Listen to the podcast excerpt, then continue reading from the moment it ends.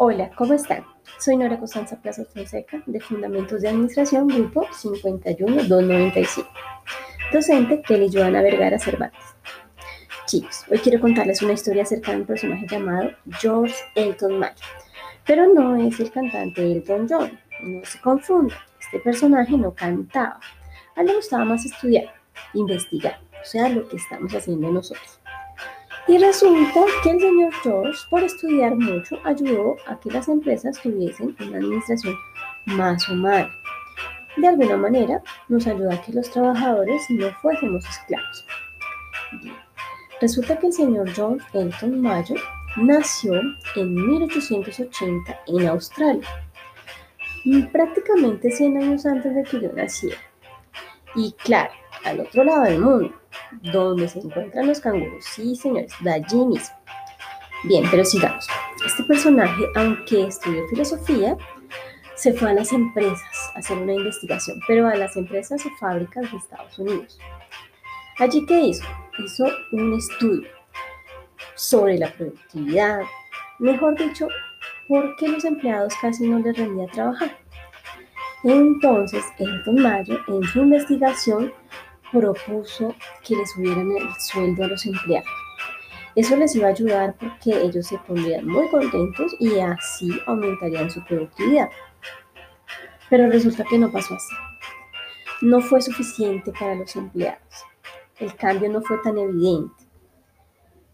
Entonces, cambió de estrategia. Pensó que era mejor modificar sus horarios, sus descansos, mejorar su salario, cambiar la iluminación del lugar.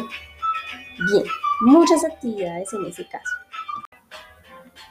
Claro está que esas actividades más que todo eran como actividades de grupo para relacionarse más entre los trabajadores. Y resulta que fue efectivo.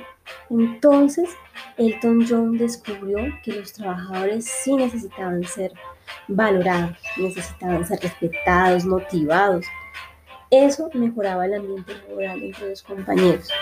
¿Y qué pasó? Pues que la productividad creció. Y entonces el señor Elton Mayo lo que hizo fue, con esta investigación, ayudar a que las empresas mejoraran ese ambiente laboral, que en nuestros días pues todavía persisten muchas de esas cosas, claro está. Y entonces ahí nos estaba empezando a mostrar que la administración se volvió humana, humanista.